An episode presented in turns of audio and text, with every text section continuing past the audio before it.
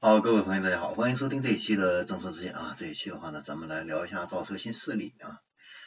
那现在的话呢，这个一季财报都已经出来了啊，我们也来给大家解读一下啊。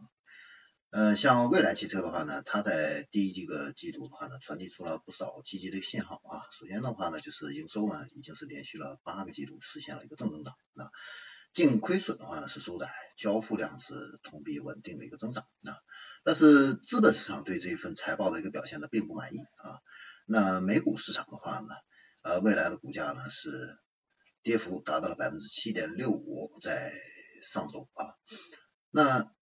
这个未来的话呢，它在香港还有新加坡两地的这个股价呢也是全线的一个下挫啊。为什么呢？啊，主要还是因为在和理想、小鹏的这个对比中啊，未来的话呢是处于下风啊。呃，客观的来说的话呢，魏小李这三家的这个财报都不算完美啊，没有谁是能够稳稳的压过对手一头啊。那我们呢，接下来会从营收、利润、交付量、成本啊这几个角度来进行分析啊，来帮助我们分辨这三个巨头的亮点和不足啊。那给大家呢作为一个参考。首先看营收这一块啊，未来的话呢是依旧领先，但是呢已经显露了一个疲态啊。那第一个季度的话呢，未来的一个营收是九十九亿元啊，同比增长了百分之二十四啊。那预计的话呢，这个券商对于这个未来的一个呃营收的一个预计是二零二二年到二零二四年年营收的话呢，将会分别达到啊这个五百亿、八百亿和九百亿。那横向对比来看的话呢，它的这个营收规模的话呢，在微小李里边的话呢，是属于强势的一个领跑啊。你像理想的话呢，它第一个季度一个营收的话呢是九十五亿啊，那小鹏的话呢是七十四亿啊。那在去年四季度啊被这个理想短暂超越之后啊，现在的话呢，未来是重新返回这样的一个榜首啊，表明呢它的这个最艰难的时刻已经是过去了。啊，但是如果我们要是看同比这个增速的话呢，那又是另外的一个光景啊。你像这个小鹏、理想一季度的这个营收啊，实际上都是同比增长了百分之一百五、一百六啊，这个基本上就是吊打未来啊。把对比曲线拉长也会发现啊，从去年以来啊，理想和小鹏的这个营收同比增速就一直都是处在一个高位啊。那很明显啊，发家最早的这个未来的业绩现在已经是进入了一个平稳的一个时期。那理想跟这个小鹏还是在爬坡啊。那现在的话呢，理想和未来的这个营收规模的话呢是更接近。那伴随着双方在下半年相继发布新的车型啊，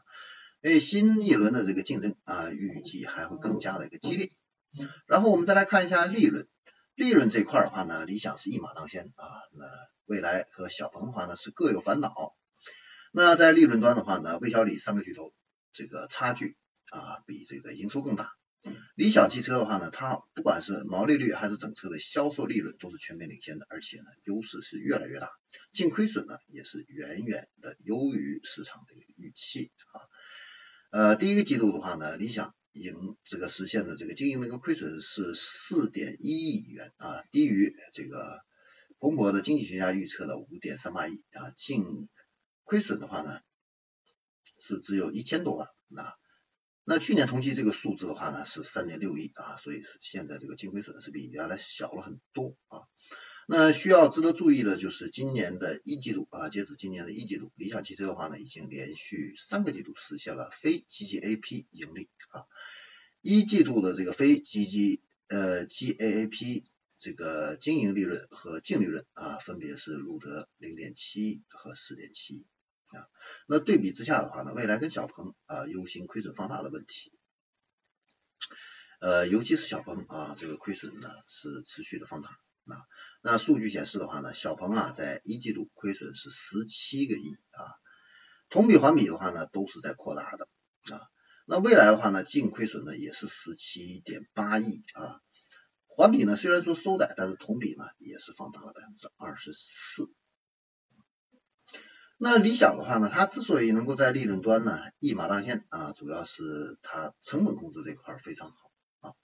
那在供应链成本普涨的这个情况下的话呢，它的这个一季度单车成本的话呢只有二十二万元啊。那环比、同比的话呢，都有小幅的一个下降，压低成本啊，这个是理想汽车能够取得高毛利率这样的一个关键。那整体来说的话呢，理想汽车一季度啊，整体的这个毛利率是稳定在百分之二十二啊，销售的这个呃毛利率的话呢是百分之二十二点四啊，同比环比的话呢都是正增长。那蔚来跟小鹏的话呢，它的毛利率的话呢没有出现太大的一个退步，但是跟理想相比有比较大的一个差距。你像蔚来，它的这个毛利率是十四，小鹏的话呢更低啊，是只有百分之十二啊。那产品线单一，供应链管理难度小，这个是理想汽车的一个优势啊，但是一定程度上也制约了它的一个发展的一个空间啊。那随着它的这个新车型上线的一个交付啊，理想的话呢，呃，将面临全新的这样的一个考验啊。呃，然后我们再来看一下交付量这一块啊，受这个供应链危机的这样的一个影响啊，这几个季度的话呢，魏小李它的这个交付量啊起伏都是比较大的。呃，总体来说的话呢，小鹏是有一定优势啊，理想呢是保持稳定啊，那未来的话呢是已经开始稳步的一个回升啊。你像一季度啊，小鹏呢它的交报交付量的话呢是三万四啊，同比是增长百分之一百五十九，理想呢是三万一啊，同比是增长了百分之一百五十二。那未来的话交付量呢是两万五啊，同比是增长了百分之二十八啊，增长的比较小一些啊。那这个交付量暂时落后的这个未来，他对这个第二个季度的话呢是充满信心啊。你像这个李斌，他在这个财报电话会上是表示，今年五月份的话呢，未来订单是创下了一个历史的一个新高啊。预计整个二季度的一个交放量、交付量的话呢，会在两万二到两万五之间啊，不会出现呃去年下半年这个大幅度的一个下滑啊。那现阶段的话呢，理想还有未来的话呢，对这个。即将公开发售的这个新车都是寄予厚望啊，尤其是将密集推出的这个 ET 五、ES 七等等多款的这样的一个新品的这个未来啊，那李斌呢都是在公开表场合的话呢都表示，那这些新车型的一个上市的话呢，能够帮助未来去打开这个中大型 SUV 的这个新赛道啊啊，会有更大的这样的一个前，但是我们要看到啊，现在这个整个市场竞争的一个环境是越来越激烈啊。尤其是这个二线造车新势力的一个崛起啊，给这个魏小李这些头部新势力的话呢，造成了很大的这样的一个压力。那在过去的一段时间里，大部分媒体的这个口中，呃，魏小李的这个竞品已经不再是特斯拉了，是谁呢？是哪吒、威马和领跑啊这些长期位居二线的造车新势力啊。原因也很简单啊，现在这个魏小李跟这个特斯拉的这个差距现在有点远啊，但是这个哪吒、威马离魏小李呢是越来越近。啊，你像一季度的话呢，特斯拉的这个各项财务数据是全面超过了这个市场的一个预期啊，营收的话呢是一百八十七亿美元啊，同比暴涨了百分之八十啊，这个净利润呢是三十三亿美元，同比激增了百分之六十五啊，都是超出了一个市场的预期，它的毛利率呢是达到了百分之二十九点一啊，是这个车企里边是最高的了啊，那同比的话呢，环比都是上涨了百分之七点八。和百分之一点七，那整车的一个销售的毛利率更是稳定在百分之三十以上啊。那交付量这一块的话呢，特斯拉更是一己之力啊吊打魏小李啊。那在过去的五个季度里边啊，特斯拉呢分别是交付了十八万辆、二十万辆、二十三万辆、三十万辆、三十一万辆啊。我们可以看到这个数字是层层递增的啊。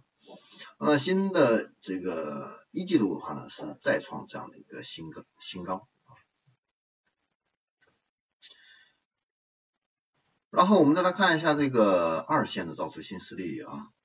呃哪吒的话呢，在五月份是一万一千辆啊，交付量是排名第二啊。呃，今年呢一月三月啊，它都实现过这个交付量过万。那领跑的话呢，在五月份也是达到了一万多辆啊。呃，排在这个理想的一万一千辆和哪吒小鹏一万这个多辆之后啊，位居第四啊，把未来呢是甩在了身后。那今年年初的话呢，哪吒汽车的母公司合同新能源的话呢，被曝啊可能会到香港去进行一个 IPO。那公开显示的话呢，现在这个合同汽车的话呢，已经是完成了八轮融资啊。那它的这个新一轮的这个融资的话呢，正在进行啊，是金额呢大概是八亿到十亿美元。那像宁德时代、三六零的话呢，都有参与啊。那现在的话呢，哪吒已经是爬到了这个金字塔的一个顶端啊。这个魏小李的话呢，现在还没有摆脱这个亏损的这样的一个泥潭。那哪吒、威马这些二线的一个造车新这个新势力的话呢，想跟这个魏小李进行一个全面的一个竞争啊，还需要去增强自己的这样的一个财力，进行上市的一个融资啊，这个是最简单直接、风险最小这样的一个方法。当然，这个魏小李的话呢，他的这个竞争对手还有很多，你像百度、小米啊，现在也都是在转型啊。六月八号的话呢，这个极度也发布了自己的首款的汽车机器人的这个概念车啊，POBO 零一啊。那这场耗时不到一个小时的发布会呢，是在百度的熙壤元宇宙空间举行的啊。那极度汽车的这个 CEO 夏一平呢，也讲述了。POBO 零一在芯片设计、AI 技术、激光雷达、自动驾驶这些环环节的一些优势啊。那作为百度和吉利汽车共同的这样的一个心血啊，极度的话呢，在成立的那一天开始就是备受瞩目啊。那传统车企最成功的转型的一个例子就是比亚迪，比亚迪呢在这个最近的股价也是大涨啊。呃，销量的话呢，在五月份是达到了十一点四万辆啊。占全国新能源车、乘用车批发销量的百分之二十七，这个比例也是相当的高了啊。那面对这么多的这个考验跟挑战，魏小李的话呢，现在当然也是提高警惕啊，但是也不用太过焦虑，尤其是和二线造车新势力相比，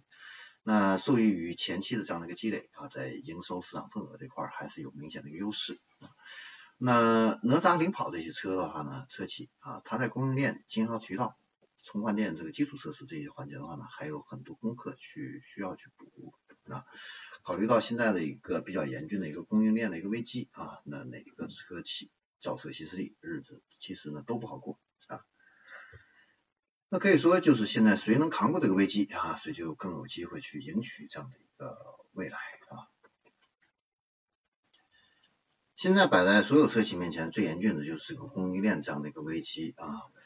那谁能够很好的去解决这方面的一个危机啊？其实也是捍卫自己市场份额的这样的一个关键啊。那当然呢，各个车企现在也都有自己这样的一些动作啊。你像这个小鹏这边的话呢，现在已经是开始搭建技术队伍，自己去研发这样的一个芯片啊。呃，这样的话呢，可以帮助小鹏在缺少基础芯片的情况下，通过全新的这个芯片信号自研技术来实现这个软硬件的这个替代啊，降低对供应商上游芯片企业的这样的一个依赖啊。那未来的话呢，呃，这是呃借助这个新加坡啊这个技术的一个优势，当地的科研机构展开深度的一个合作啊，建立这个未来技术研发中心啊，来完善自己的一个全球研发业务这样的一个布局啊。呃，所以。在未来呢，现在谁能够在垂直供应链这一块啊掌握的这个话语权越大啊，谁就能够赢得未来。好，这里是正世界，我们这一期的话呢就给大家分享到这里，我们下期再见。